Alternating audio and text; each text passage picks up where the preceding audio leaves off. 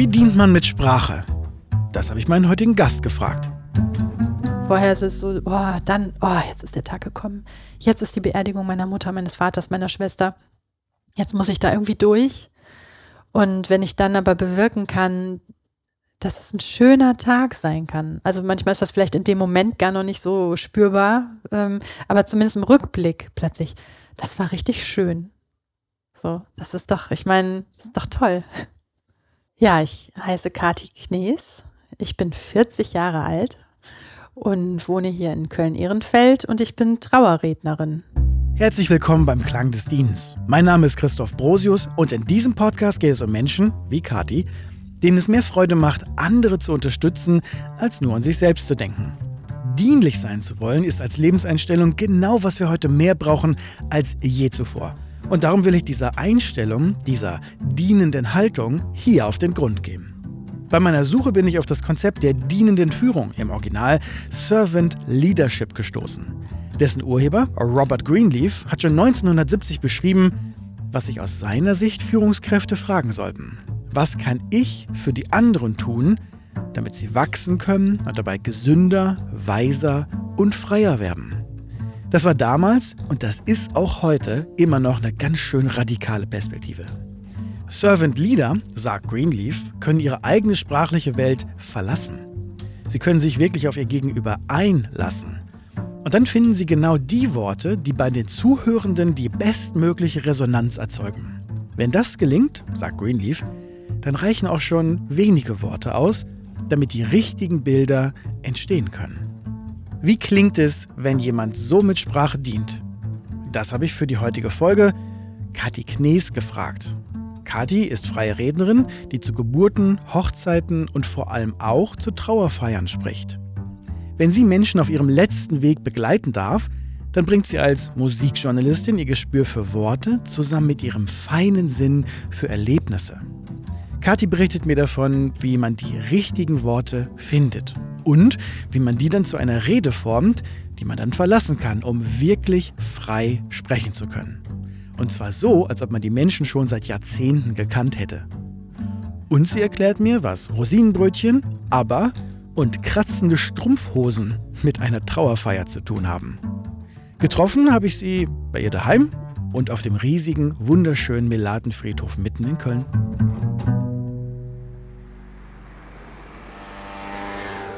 Also ich ähm, würde nie einfach mal ebenso ins Auto springen, um zu einer Trauerfeier zu fahren. Das, was ich dann im Vorfeld brauche, bevor ich überhaupt losfahre, ist auf jeden Fall schon so, ähm, dass ich mich darauf einstelle und dass ich in mir eine Ruhe spüre, bevor ich mich überhaupt auf den Weg mache. Dann gucke ich, dass ich früher auf dem Friedhof ankomme, dass ich da irgendwie noch so eine zeitliche Schleuse habe für mich, wo ich so zur Ruhe kommen kann sowieso halte ich mich eigentlich vor einer Trauerfeier, egal wo die stattfindet, halte ich mich immer gerne schon ein bisschen vorher auf diesem Friedhof auf, um so ein Gefühl zu bekommen für den Ort. Und wenn du dann da so ankommst, wie, wie klingt so ein Friedhof? Meistens sehr freundlich, finde ich. Ich finde es total schön, auch an einem sehr sonnigen Tag dort jemanden zu beerdigen, wenn die Natur so freundlich ist und die Sonne lacht und die Vögel zwitschern und alles hat eigentlich so eine Unbeschwertheit.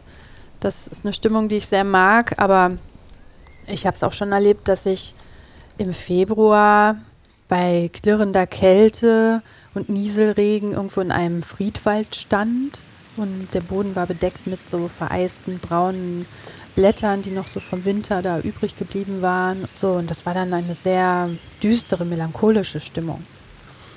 Wer ist die erste Person, die du dann in der Regel triffst? Ist das dann schon die Trauergemeinde oder die Angehörigen? Oder? Nee, das ist meistens der Bestatter oder die Bestatterin die dann schon dort sind und die noch ein bisschen schmücken oder so, die sich auch so ein bisschen vorbereiten, Kerzen anzünden, manchmal auch einfach so ein bisschen da rumräumen. Das ist jetzt dann gar nicht so besinnlich jetzt im Vorfeld, sondern es geht dann so ein bisschen darum, ja, werden die Stühle arrangiert, hm, wie machen wir das jetzt hier so, ach Mist, wir brauchen nochmal eine andere Kerze, also so. da wird dann erstmal so, ist ein bisschen wie im Theater hinter den Kulissen. Das ist ja jetzt dann auch irgendwie manchmal so ein bisschen praktisch, was da so passiert. Und ja, so ist das auch, wenn man in eine Trauerhalle kommt. Und wenn die Angehörigen, wenn die Gäste dann kommen, wie, hat das einen Klang, wenn die dann so eintreten und den Raum füllen? Also Was ich ganz schön finde oder wo ich auch das Gefühl habe, dass das für die Angehörigen auch einen großen Unterschied macht und so ein bisschen die Angst auch nimmt vor diesem Ort. Also weil niemand, der gerade jetzt seine Mutter beerdigen wird oder so, hat jetzt große Lust, in diesen Raum reinzugehen. Oder das ist auch für, für die wenigsten Leute ja eine alltägliche Situation, in eine Trauerhalle zu gehen. So, da gibt es eine große Befangenheit und auch viele Ängste an dem Tag. Und ich finde es immer schön, wenn man die Musik schon anmacht, dass quasi die Angehörigen gar nicht der Geräuschkulisse ausgesetzt werden, dass man nur so Füße auf Steinhallen hört.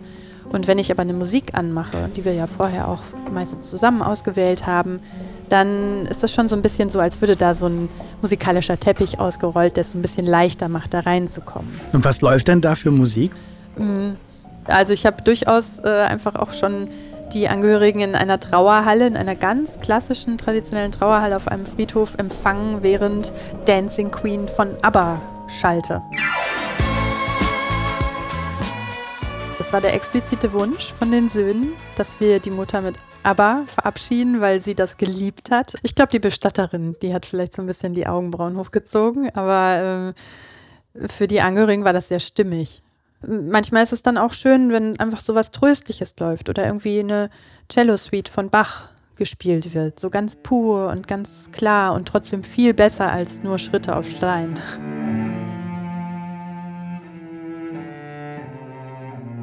Manche mh, versuchen so mit ihrer Unsicherheit oder mit dem, dass, dass ihnen jetzt diese Trauerfeier bevorsteht, das so ein bisschen damit zu überspielen, dass sie sich unterhalten miteinander. So, und so murmelt wahrscheinlich. Genau, man so hört so ein bisschen so ein Murmeln, dann kommen ja auch manchmal zu Trauerfeiern dann Menschen, die sich vielleicht länger auch gar nicht getroffen haben, die sich so dann begrüßen, wo dann auch so ein bisschen, hm, man weiß nicht so richtig, worüber redet man denn jetzt dann in diesem Moment äh, da gibt es jetzt wirklich kein, ähm, kein Setting, was normal ist für eine Trauerfeier, wo ich sagen kann, das ist immer so. Es ist eigentlich auch das Schöne daran, dass ich ja auch ganz wach bleiben muss und ganz offen bleiben muss, weil ich nie vorher weiß, was genau erwartet mich, was genau brauchen die in dem Moment.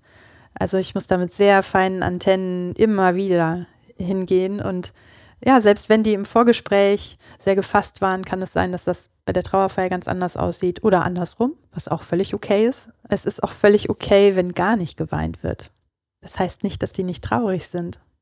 Also man kann auch sehr traurig sein, ohne eine einzige Träne zu vergießen. Und ja, das äh, am Anfang musste ich das auch erstmal so ein bisschen rausfinden und begreifen, dass auch die Trauer keinen eigenen Klang hat, sondern auch die Trauer kann ganz unterschiedlich klingen.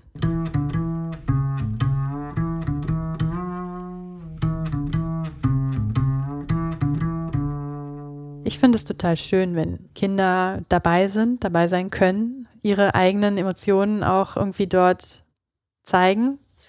Äh, mich stört das überhaupt nicht. Im Gegenteil. Ich finde das sehr wertvoll auch für Kinder, wenn die Großeltern sterben, dass sie die Gelegenheit bekommen, auch das mitzuerleben, mhm. dass man diesen Abschied dort auch in dieser Form so feiert und dass das eben nichts Gruseliges sein mhm. muss und dass das auch überhaupt nicht schlimm ist, wenn man traurig ist. Und dass es aber auch nicht schlimm ist, wenn man in dem Moment äh, einen Käfer entdeckt, dass dieser Käfer in dem Moment auch total interessant ist. So. Also, dass das ja, das echte Leben hört ja nicht auf, nur weil man gerade jemanden beerdigt. Oder die bringen noch irgendwas mit zum Grab, was der Opa unbedingt mit ins Grab kriegen muss, irgendwelche Spielzeugautos oder Süßigkeiten, damit er was zu essen hat im Grab. So, also ich empfinde das immer als sehr befreiend, wenn auch Kinder da sind, weil die sind dann halt auch in der Situation so echt. Und das hilft den anderen dann auch, mhm. echt zu sein genau. im Zweifel, ne? Also wenn die Strumpfhose kratzt, dann kratzt die halt auch, wenn der Opa beerdigt wird. Sorry. Ja. ja. Juckt jetzt, nicht irgendwann, juckt nee. jetzt. Ja.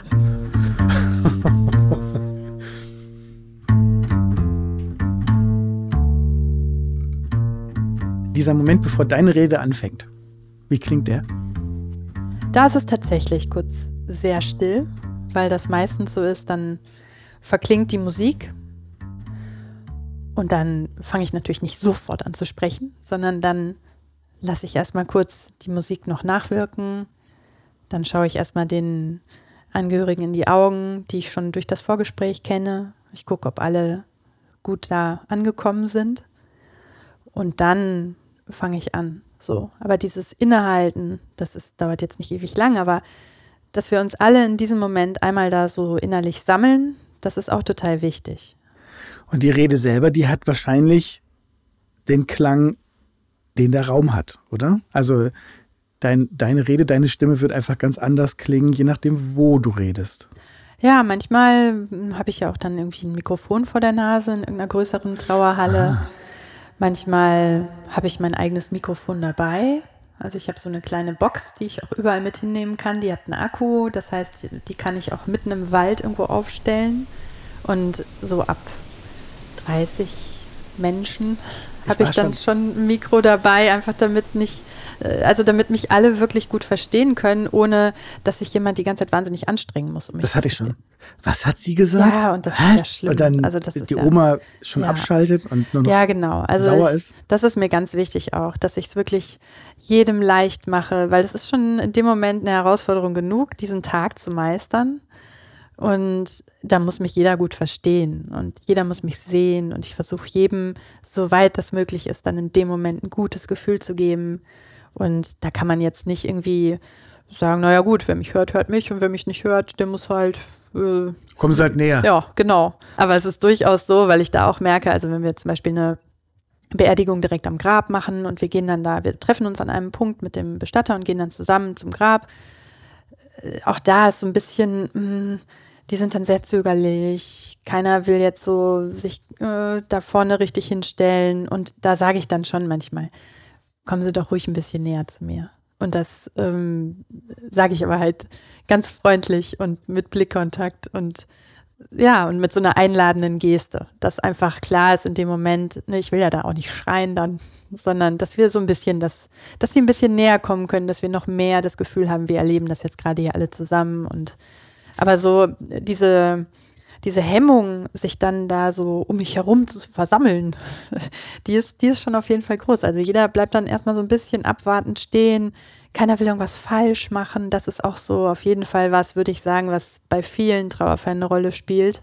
Keiner will was falsch machen. So. Und das führt dazu. Und keiner dass, weiß aber, was das ist. Ja, genau. Ne? Und, und dadurch bleiben dann doch alle immer eher so ja. sitzen oder stehen oder hm.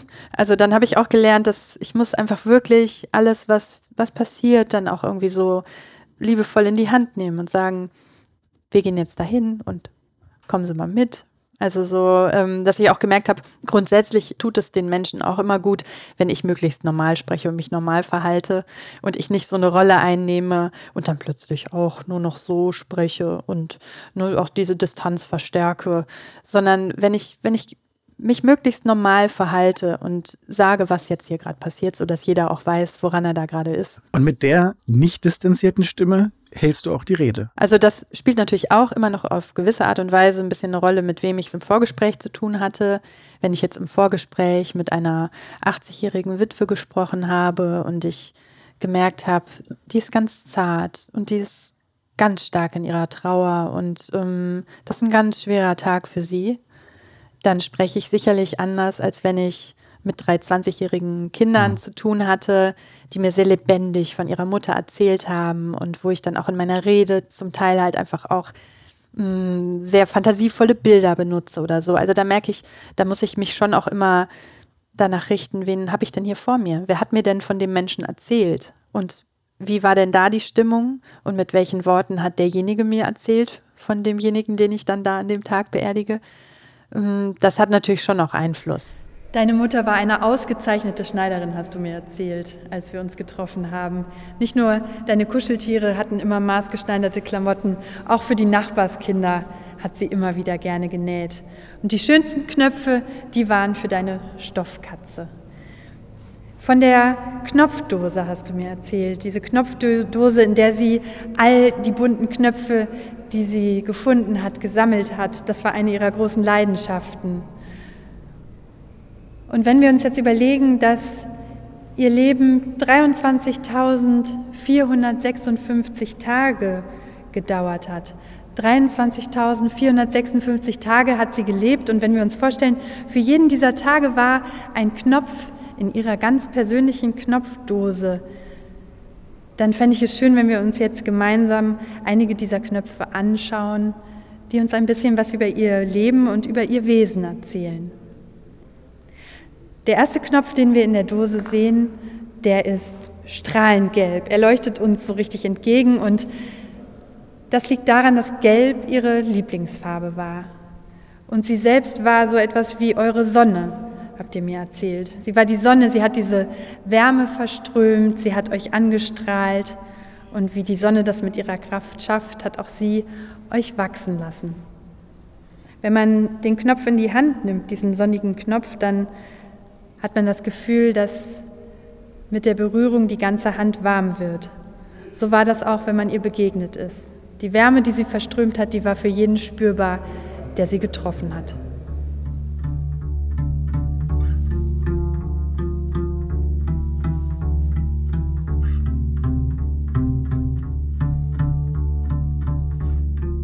Ich habe eben gefragt, wie der Moment klingt, wenn die Rede anfängt. Wie hm. klingt das denn, wenn die Rede aufhört? Sagst du überhaupt aufhört oder endet? Wenn die Rede endet, würde ich sagen. Also, weil im besten Fall ist das dann eine runde Sache. Im besten Fall ist dann tatsächlich diese Rede zu Ende, weil ich das, was mir vorher erzählt wurde, tatsächlich in dieser Rede einfach so zusammengefasst habe, so dass tatsächlich auch noch mal ein hoffentlich relativ vollständiges Bild von diesem Menschen entsteht. Also ich bin mir natürlich auch im Klaren darüber, bei so einem Vorgespräch von drei Stunden, da kann man jetzt ja nicht zum Beispiel 87 Jahre Leben in äh, jedem einzelnen Detail mal eben besprechen. So. Und ähm, wenn meine Rede zu Ende geht, dann finde ich das immer schön, wenn ich das Gefühl habe, wirklich, dass sich so eine Versöhnlichkeit breit macht, dass ich in den Augen sehe, okay, die, ich habe die alle irgendwie abgeholt und mitgenommen und ähm, das transportiert sich, dass diese Rede jetzt auch irgendwie zu Ende ist. Das ist okay, dass diese Rede jetzt zu Ende ist. Und dann gibt es ja eigentlich immer noch ein Musikstück. Manchmal reicht ein kleiner Blick zu dem Bestatter und der versteht sofort jetzt Musik. Mm, ja, und, und manchmal passiert es schon aber auch, und das finde ich dann in dem Moment schade, weil ich das immer sehr schön finde, wenn Wort und Musik, wenn das alles so einen Flow hat. Ähm, und dann schaue ich und dann passiert nichts. Und dann schaue ich nochmal und dann gibt es eine Stille und dann kommt die Musik. so. Und das ist jetzt nicht, ob, es ist nicht schlimm, aber es ist für mein Gefühl, lege ich da sehr viel Wert drauf, wenn das alles irgendwie so eine ja, sich alles irgendwie gut anfühlt in dem Moment. Deine Arbeit hat auch ganz viel mit Rhythmik zu tun, oder? Das ähm, ist ein Qualitätsmerkmal, wenn das ein, in einem guten Takt und in einem, du hast Flow gerade mhm. eben benutzt, ne? Ähm, sich vollzieht. Ja, so ein, also so ein Spannungsbogen oder so eine Dramaturgie vielleicht. Ähm, das ist mir schon sehr wichtig dadurch bekommt das insgesamt einfach eine ganz andere Lebendigkeit oder Wertigkeit, als wenn man jetzt so die einzelnen Teile getrennt voneinander betrachtet. Okay, zack, Musik, gut, Musik aus, hm, ja gut, dann fange ich jetzt mal an zu reden. Nee, also das gehört dann für mich schon auch alles irgendwie zusammen, fängt aber sogar noch vor der Musik an. Also die Trauerfeier beginnt für mich schon lange bevor sie tatsächlich losgeht. Und ich glaube, das ist trotzdem aber auch in der Rede spürbar dass ich schon mit diesem Gefühl dort angekommen bin und dass ich das mit in die Trauerfeier reinbringe und dass ich sehr fokussiert bin und gleichzeitig trotzdem sehr wach und sehr schnell reagieren kann, obwohl ich ganz ruhig bin. Mm, und dass ich dieses Gefühl für diese kleinen Momente, für diese kleine Stille, dass ich ja dafür sehr sensibel bin in dem Moment und dass dadurch eben diesen, diesen großen Bogen bekommt, der möglichst dafür sorgt, dass jeder sich so wohl fühlt, wie er sich eben in diesem Moment fühlen kann.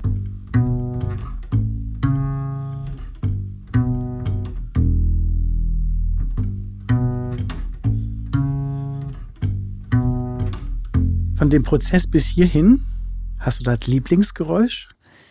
Also, was ich total schön finde, ist, wenn ich zwischendurch höre, dass tatsächlich jemand lacht. Das finde ich sehr wohltuend, weil ich, weil ich dann sehr froh darüber bin, ähm, dass die Angehörigen nicht nur mit ihrer Traurigkeit zu tun haben, sondern auch tatsächlich mit mir quasi in die Erinnerungen verreisen und sich darauf einlassen, sich auch nochmal an die schönen Dinge zu erinnern. Also ich bin ja eigentlich viel mehr Lebensrednerin als Trauerrednerin. Ich rede ja in dem Moment nicht übers Traurigsein. Ich rede in dem Moment auch nicht über den Tod oder über die Krankheit, sondern ich rede ja über das Leben. Und das sind ja zum Teil auch sehr bunte Geschichten, sehr spannende Lebenswege. Ähm, sehr interessante Persönlichkeiten, ähm, die ihre eigenen, ihren eigenen Charakter hatten und ihre Eigenarten. Und ja, das ist, finde ich, total schön, wenn ich merke, dass trotz aller Befangenheit oder trotz aller Traurigkeit mir dann halt die Angehörigen auch folgen und tatsächlich dann auch andere Gefühle spüren können, die sich dann eben äußern, dass dann auch einfach mal jemand lacht oder schmunzelt. Es ist jetzt lang nicht so, dass jede Trauerfeier mir gleich nahe geht. Mhm. Das hat so ein bisschen damit aber auch zu tun, wie wird dann über denjenigen gesprochen oder wie war überhaupt die Lebensgeschichte? Ähm, wie emotional gehen die Angehörigen damit um? Ich habe es auch schon erlebt, dass wir am Grab standen und ich dachte, okay, wir, wir, halten jetzt noch kurz inne und dann klopfte mir die Witwe schon auf die Schulter und sagte, ja, das haben sie aber gut gemacht. So, okay, und jetzt weg Kuchen. Okay. Also so, ne, wo ich dann dachte, okay, mh, hm, also auch alles gut. Also es gibt ja nicht richtig oder falsch. Also die, ne, die Leute trauern ihre eigene Trauer und das ist ja nicht meine Familie und nicht meine Lebensgeschichte. Ich begleite die ja nur eigentlich dann auf diesem Stück, dass sie da gehen. Und die eine oder andere Geschichte, die bleibt natürlich schon auch hängen. Ähm, oder auch manchmal einfach sind das so wie so Momentaufnahmen, wie so innere Fotos, die ich in dem Moment gemacht habe, dass es mir vielleicht besonders nahe gegangen ist, wie der jüngste Sohn geguckt hat.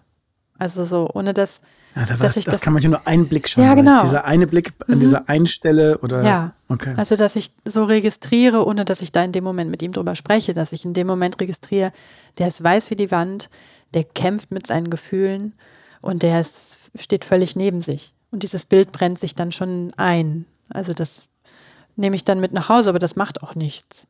Also, das ich äh, habe da Platz für diese Bilder. So, das gehört alles dazu. Ich bin auch, ich habe, sonst könnte ich das ja auch gar nicht machen. Ich habe keine Berührungsängste, äh, was Trauer angeht, was mh, mm, Tränen und Gefühle angeht oder was so Ausnahmezustände angeht. Wo kommt das her? Lass uns da gerne mal einmal ganz kurz reinzoomen.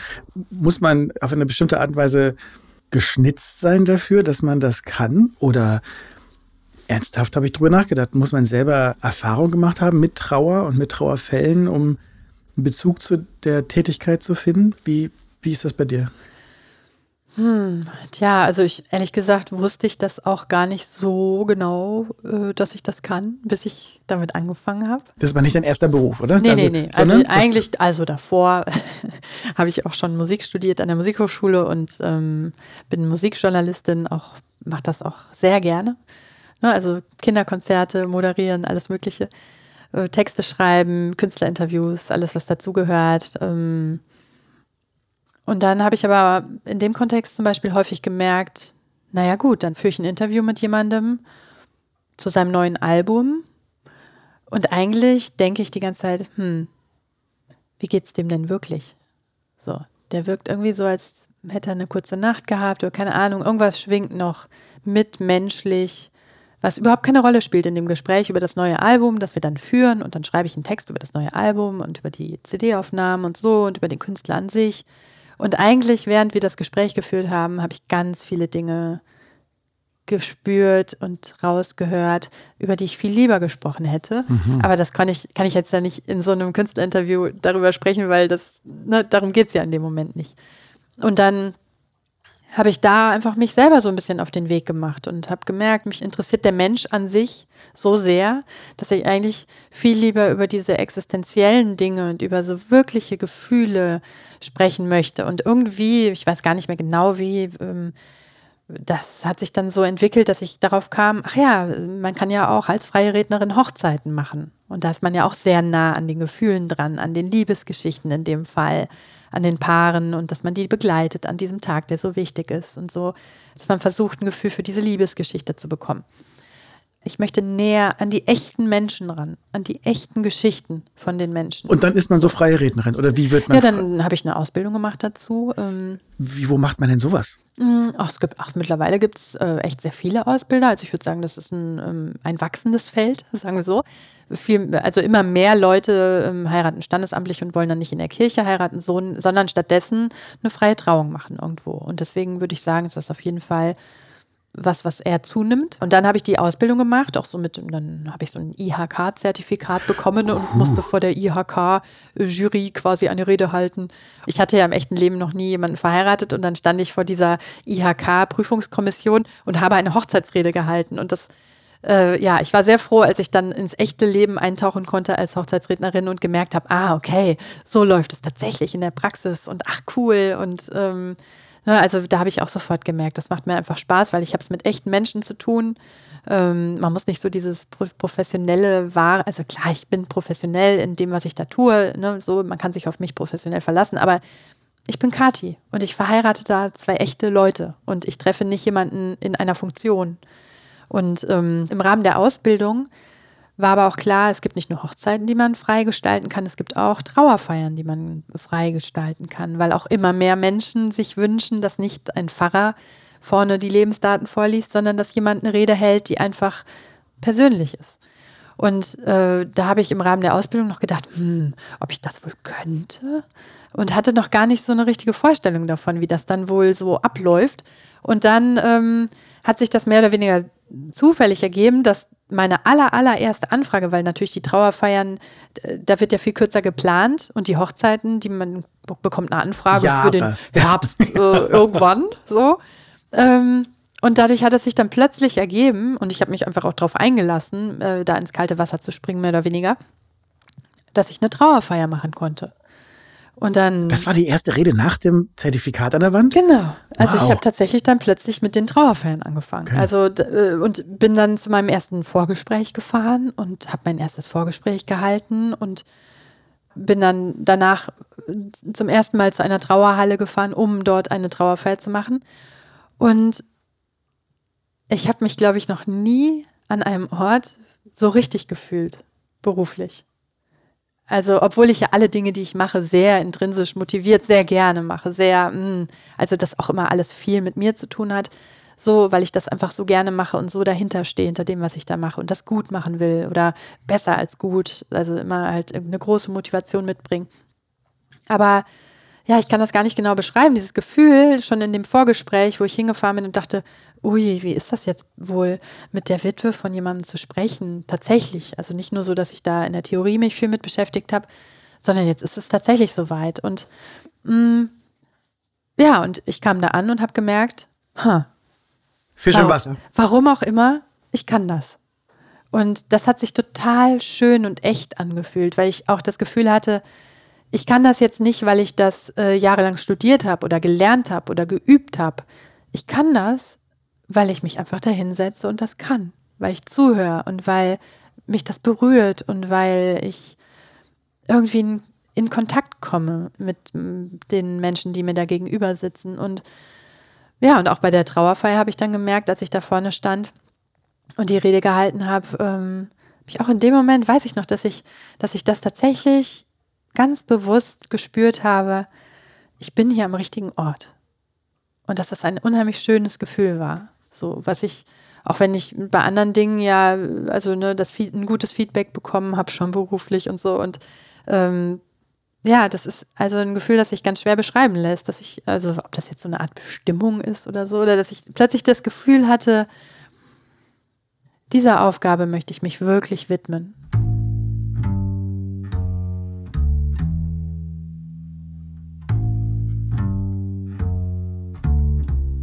Wie findet man eine Trauerrednerin? Weil das ja genau eigentlich eine der Fragen ist. Mhm. Oft läuft es natürlich über den Bestatter immer noch. Okay. Ne? Also das ist, glaube ich, so der klassische Weg. Du brauchst ja in jedem Falle, wenn jemand stirbt, eine Bestatterin, einen Bestatter, der sich kümmert. Und in vielen Fällen haben die Bestatter, die Bestattungsunternehmen einfach fixe Rednerinnen und Redner, mit denen sie gerne arbeiten. Es ist auch eigentlich bisher jedes Mal so passiert, dass äh, wenn ich eine Trauerfeier mache, wo der Kontakt dann über meine Agentur oder über die Familie an sich, weil. Es gibt eine Trauerredneragentur? Ja, genau. wer du warst. Und da ja. kann man deinen Trauerredner finden. Genau, da kann man dann nach Städten gucken, nach, also man kann unsere Bilder anklicken, kann sich schon mal einen kleinen Eindruck verschaffen. Das ist ja schon Casting mhm. dann ein bisschen. Ja, vorweg, genau. Also man kann natürlich schon, äh, ich glaube, das ist ja auch eine sehr persönliche Entscheidung, die man vielleicht gar nicht so genau begründen kann, auch als Angehöriger. Möchte ich, dass dort ein Mann spricht oder eine Frau? Hm. Also jung, alt. Äh, jung, alt, was, was wünsche ich mir denn? Ich habe immer das Gefühl, das ist ein bisschen wie bei einer Hebammensuche eigentlich. Ne, also dieses, dieses, diese fragile Situation äh, am Lebensanfang rund um die Geburt ist ja letztendlich nicht weniger besonders oder eigentlich, ne, also ist ja in vielen Dingen, finde ich, sogar verwandt mit dem Lebensende, mit den starken Gefühlen, die das Lebensende mit sich bringt. Nur, dass derjenige halt dann nicht ins Leben kommt, sondern aus dem Leben rausgeht. Und deswegen ist das eine halt mit so viel Freude verbunden, das andere mit so viel Traurigkeit. Naja, und äh, vorweg kann man sich natürlich schon jetzt über die Agentur zum Beispiel oder über meine kleine Mini, ich habe so eine Mini-Website, über die man mich auch finden kann. Ähm, ja, kann man sich so einen Vorab-Eindruck verschaffen. Aber es ist ja auch nur begrenzt, weil letztendlich die laden mich dann zu sich nach Hause ein in den meisten Fällen für das Vorgespräch. Und wenn ich dann da ankomme und klingel, dann stehen die mir gegenüber und erst dann haben die ja wirklich einen Eindruck, mhm. aha, so ist die. So ist die also. und äh, glücklicherweise ist es mir noch nie passiert ähm, bei einem Vorgespräch von einer Trauerfeier, dass ich den Eindruck hatte, die Angehörigen dachten, oh, oh, nee, das geht nicht. Nee, nee. Das also das ist tatsächlich wirklich noch nicht passiert. Könnte ja und sein. Ist ja ein bisschen ja, wie natürlich. Daten, dass ja, man klar. dann sagt, ja, oder einen Therapieplatz sich angucken und dann die Therapeutin nicht mögen. Ja, genau. Also für mich ja noch viel mehr als für die, weil ich kann mir ja keine Website und kein Foto ja. und kein Video, nichts angucken. Ich komme in diese Familiensituation, ich fahre dahin und denke so, aha, in diesem Wohngebiet, ah, da Haus Nummer 52, 48, ah, ah das Haus, aha, da gehe ich jetzt rein.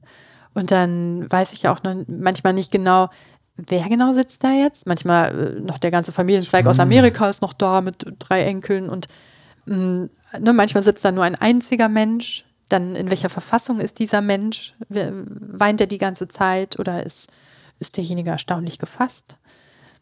All, all das äh, kommt sofort quasi wie so eine, wie so eine Wolke, kommt mir das entgegen, Spontan wenn ich da reinkomme mhm. und dann, dann muss ich darauf reagieren in dem Moment. Wie viel Vorlauf hast du in der Regel vor der eigentlichen Rede? Ähm, also ist auch ein bisschen unterschiedlich. Mit den, mit den Urnenbeisetzungen gibt es halt schon immer so ein paar Wochen Spielraum, bis die Urne dann beigesetzt wird. So. Es kommt auch ein bisschen darauf an, wann die Angehörigen sich dann tatsächlich damit auseinandersetzen, wer soll denn auf der Beerdigung sprechen. So. Äh, die Trauerfeier, die ich jetzt übermorgen habe, da habe ich, glaube ich, letzt, Ende letzter Woche bin ich angerufen worden. Und dann habe ich mich jetzt am Montag getroffen und am Freitag ist die Beerdigung. Also da ist jetzt nicht so viel Spielraum. Ähm, Macht das einen Unterschied? Ist, wird die Rede anders, wenn man mehr Zeit hat? Mm, nee, würde ich nicht sagen. Also Zeit nehme ich mir ja sowieso. Das ist dann eigentlich egal, ob ich mir die Zeit drei Tage vorher nehme oder ob ich mir die Zeit zwei Wochen vorher nehme. Also das, es gibt ja so oder so auf jeden Fall ein Vorgespräch. Und bei dem Vorgespräch zum Beispiel ist mir auch ganz wichtig, das dauert halt so lange, wie es dauert. Das wäre eine ja. der Fragen gewesen. Wie, also, wie lange sitzt du denn ja. mit den Menschen dann? Ne? Ach, es ist auch das. Ach. ich glaube, ich, ich habe das Gefühl, das sage ich bei allem, was du mich fragst. Aber auch das lässt sich nicht vorherplanen. Ne, ob wenn ich da jetzt ähm, einen tief traurigen, unheimlich bestürzten Mann vor mir sitzen habe, der seine Lebensgefährtin verloren hat, der das aber ganz schwer in Worte fassen kann, der nach jedem zweiten Satz anfängt zu weinen und der trotzdem mir gar nicht so viel erzählen kann, Mm, dann dauert so ein Vorgespräch nicht so lang, eine Stunde und transportiert trotzdem ganz viel. Und dann ähm, gibt es aber auch Situationen, da merke ich meinem Gegenüber an, das ist jetzt ganz wichtig, dass wir ganz viel Zeit haben. Und dann sitze ich da auch schon mal drei, vier Stunden. Und ja, das ist mir total wichtig und interessanterweise transportiert sich das zum Glück auch. Also, weil mir neulich die Tochter einer Frau, die ich beerdigt habe, die hat mir im Nachhinein nochmal gesagt, vielen Dank für dieses Vorgespräch.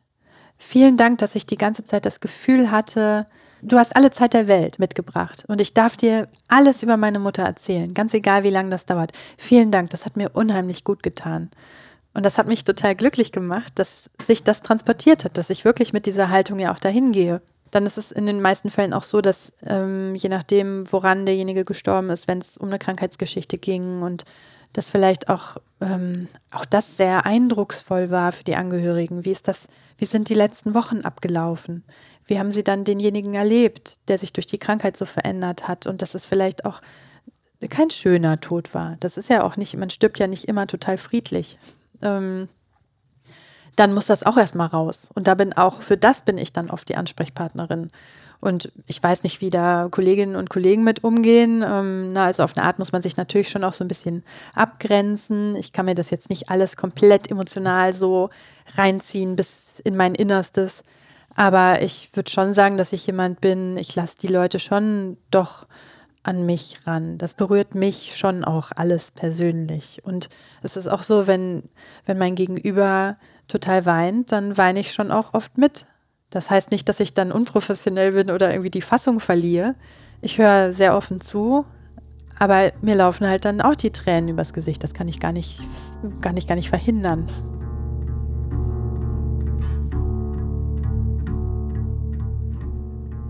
Schreibst du mit oder nimmst du Ton auf? Wie, wie, merkst du dir das alles? Wie merkst du dir Fakten aus vier Stunden Gespräch? Bei einer Hochzeit, bei dem Vorgespräch, da habe ich meistens meinen Computer dabei und ähm, schreibe das mit. Na, also ich höre den zu, ich habe den jetzt nicht so vor mir, dass ich gar, die gar nicht mehr sehen kann, aber ähm, da mache ich es mir auf eine Art, in Anführungszeichen, leichter. Ich tippe das gleich in den Computer ne, und ich habe alle Infos dann schon mal gesammelt. So, ich strukturiere das schon, während ich das mitschreibe, strukturiere ich das für mich so ein bisschen.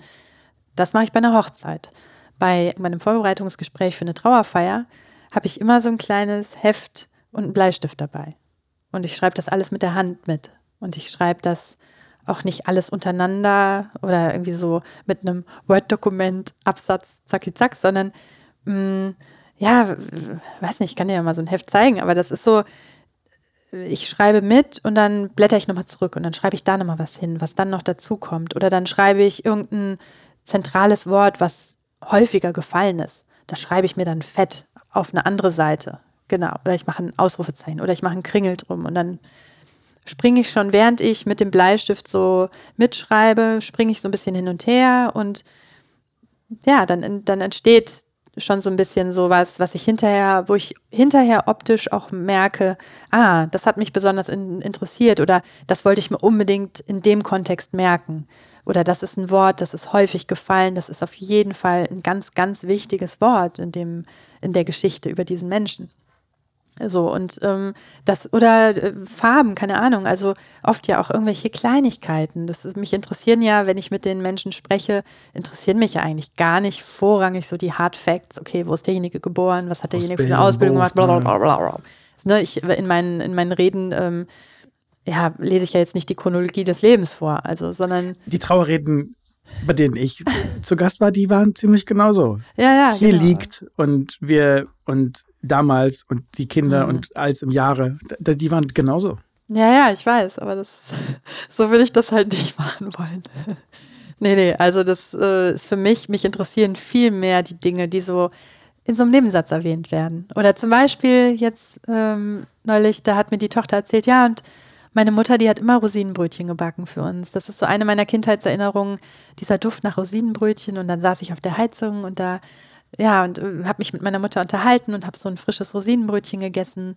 So, da spitze ich meine Ohren und da schreibe ich mir, schreibe ich mit. Und dann habe ich in dem Fall einfach an dem Morgen der Trauerfeier Rosinenbrötchen gebacken. Also es war wichtig, dass da auch Nutella auf die äh, Rosinenbrötchen kommt. Und ich hatte halt dann ein Messer, ein Glas Nutella und meine frisch gebackenen Rosinenbrötchen dabei und hatte die dann hinter so einem Grabstein versteckt, weil ich halt mir gewünscht habe, dass das tatsächlich am Ende so eine Überraschung wird für die Tochter und für die anderen Angehörigen. Und ähm, die Rede lief dann quasi drauf hinaus. Also in dieser Rede ging es um Knöpfe. Und der letzte Knopf, von dem ich erzählt habe, der sah halt aus wie eine Rosine. Und dann habe ich so von den Rosinenbrötchen gesprochen und dann habe ich gesagt, ja, also ich hätte jetzt halt einfach die Rosinenbrötchen gebacken und ich fände es schön, wenn wir jetzt alle hier zusammen am Grab Rosinenbrötchen mit Nutella essen, um uns nochmal gemeinsam zu erinnern. So. Wie, wie hat die Tochter reagiert? Wie hat die Trauergesellschaft reagiert? Die waren total äh, baff, aber im positiven Sinne. Äh, es hat jetzt keiner gedacht, das ist ja seltsam, sondern es hat halt genau, ich habe gemerkt, dass hat denen so gut getan, dass es eben nicht steif war und das ist, ähm, sondern ganz lebendig und die, die kamen gar nicht drüber hinweg. Also die Tochter hat mir auch danach nochmal äh, geschrieben, dass sie, also, also sie, sie wäre ja immer noch völlig fertig davon, dass ich im Ernst Rosinenbrötchen gebacken habe irgendwie und äh, für mich war, hat sich das aber genau richtig angefühlt. Legen der Leute auch mal so einen ganzen Stammbaum auf den Tisch und sagen, ich, nur dass sie, nur dass wir, also ich habe das mal mitgebracht.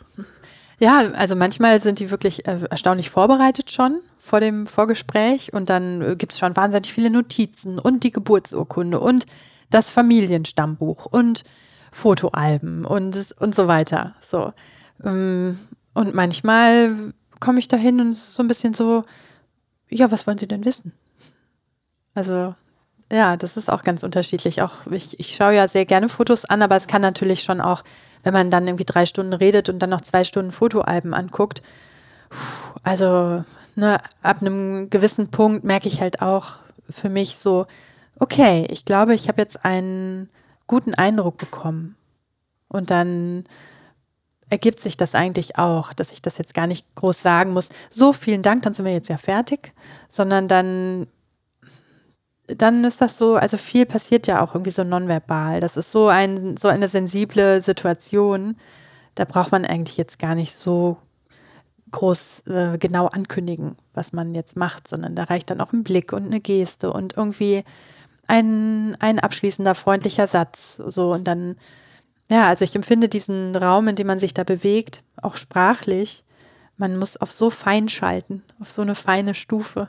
Also so, ähm, da reichen so wenige Worte oft, wenn es die richtigen Worte sind, um irgendwas zu transportieren.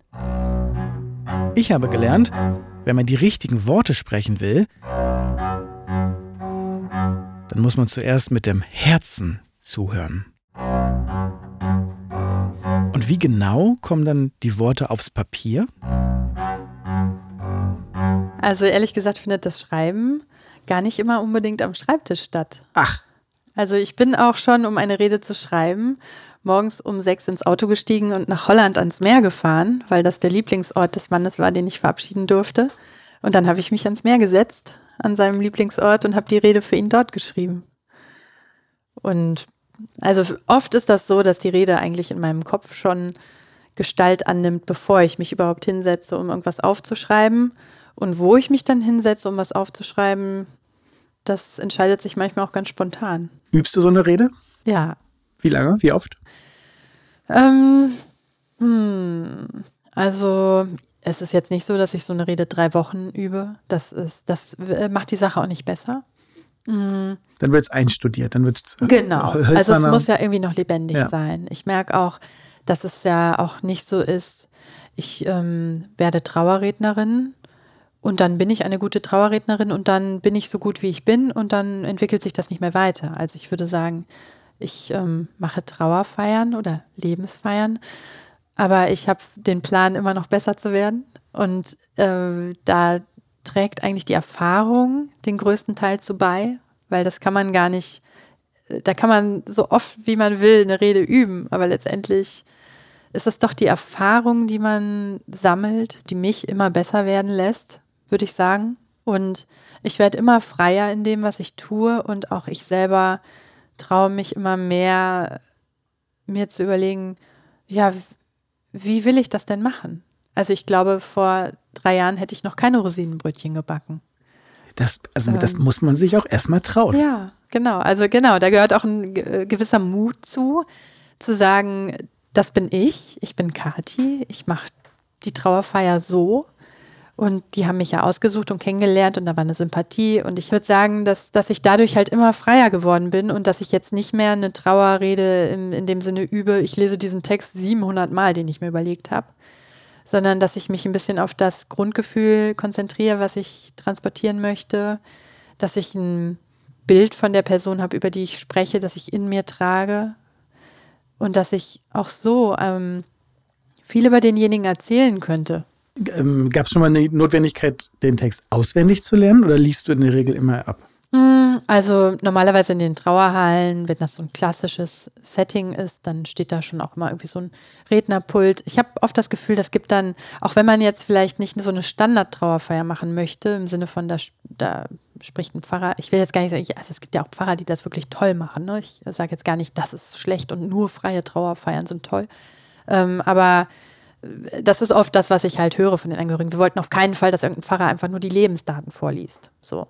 Und ähm, trotzdem gibt dieses traditionelle Setting auch auf eine Art ein bisschen eine Sicherheit. Aha, es gibt eine Trauerhalle, dann steht die Urne da vorne, es gibt Blumenkränze, wie man die kennt, mit so einem Band, wo dann irgendwie die Namen der Kinder draufstehen. Ist jetzt nicht so, dass die Trauerfeiern, die ich mache, alle total crazy sind und ne, alles, man hat alles aufgehoben an Traditionen. Ähm, so ist es überhaupt nicht. Und ähm, dann steht da schon auch ein Rednerpult mit einem Mikro und so einem Leselämpchen und so. Und dann lege ich da schon auch meinen Text irgendwie hin. Und mh, mm, ich kann auch eigentlich ähm, frei sein, wenn ich weiß, der Text liegt ja da. Dann brauche ich den nämlich gar nicht. Weil es dann auch immer ein bisschen improvisierter? Ja, genau. Oder weil ich mich halt auch traue, weil ich dann irgendwie auch vorher denke, so ein bisschen, naja, ich, ich weiß ja, was ich über den Menschen erzählen will. Selbst wenn ich zwischendurch auf meinen Text schaue, Mm, ist das kein Schriftdeutsch, was ich dann da spreche. So, oder ich, so wie ich meine Reden aufschreibe, schreibe ich die auch nicht, ich schreibe die so auf, wie ich das dann auch erzähle. Oder wenn ich, ne, also das, was ich da verschriftliche, was ich als Text bei mir habe, das ähm, würde wahrscheinlich sogar relativ gesprochen klingen, wenn ich es einfach vorlese, weil es eben von der, von der Sprache einfach keine Schriftsprache ist.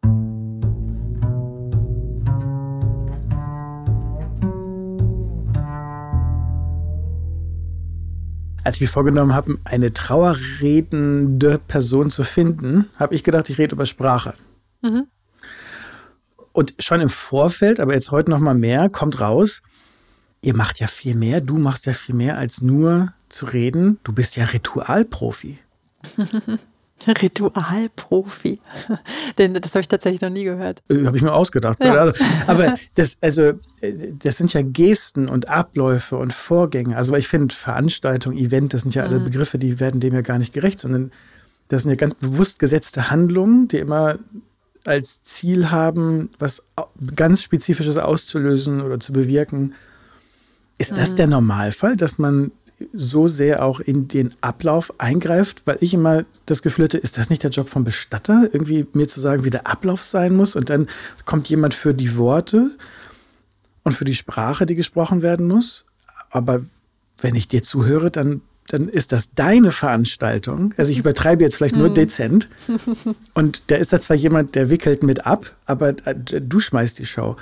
Oder dritte Variante, seid ihr da so ein Team und ihr schmeißt euch da zusammen und jeder fügt so seins bei. Was, wie, wie, wie puzzelt sich das zusammen? Also ich finde es total schön, wenn ich das Gefühl habe, ich bin ein Team mit dem Bestattungsunternehmen. Das fühlt sich für mich total gut an.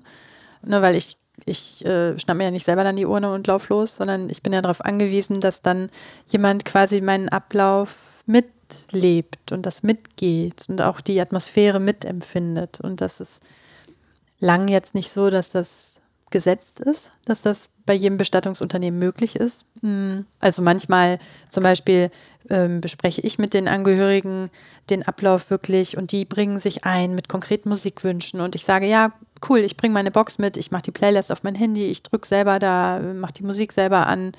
Mm, und dann sind die Bestatter total dankbar, weil sie raus sind, so, sich da nicht drum kümmern müssen.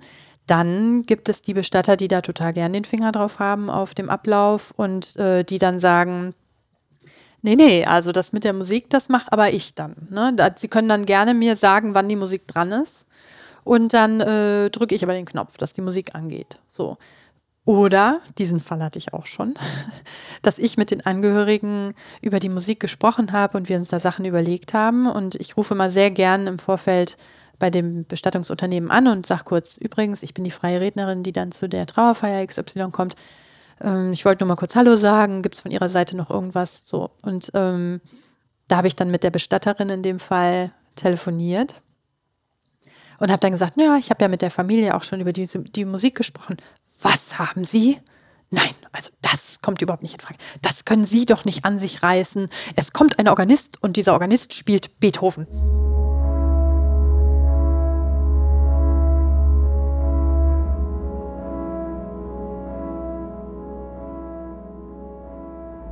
Sie hat mir das ganz übel genommen, dass ich mit, den, mit der Familie über Musik gesprochen äh, habe.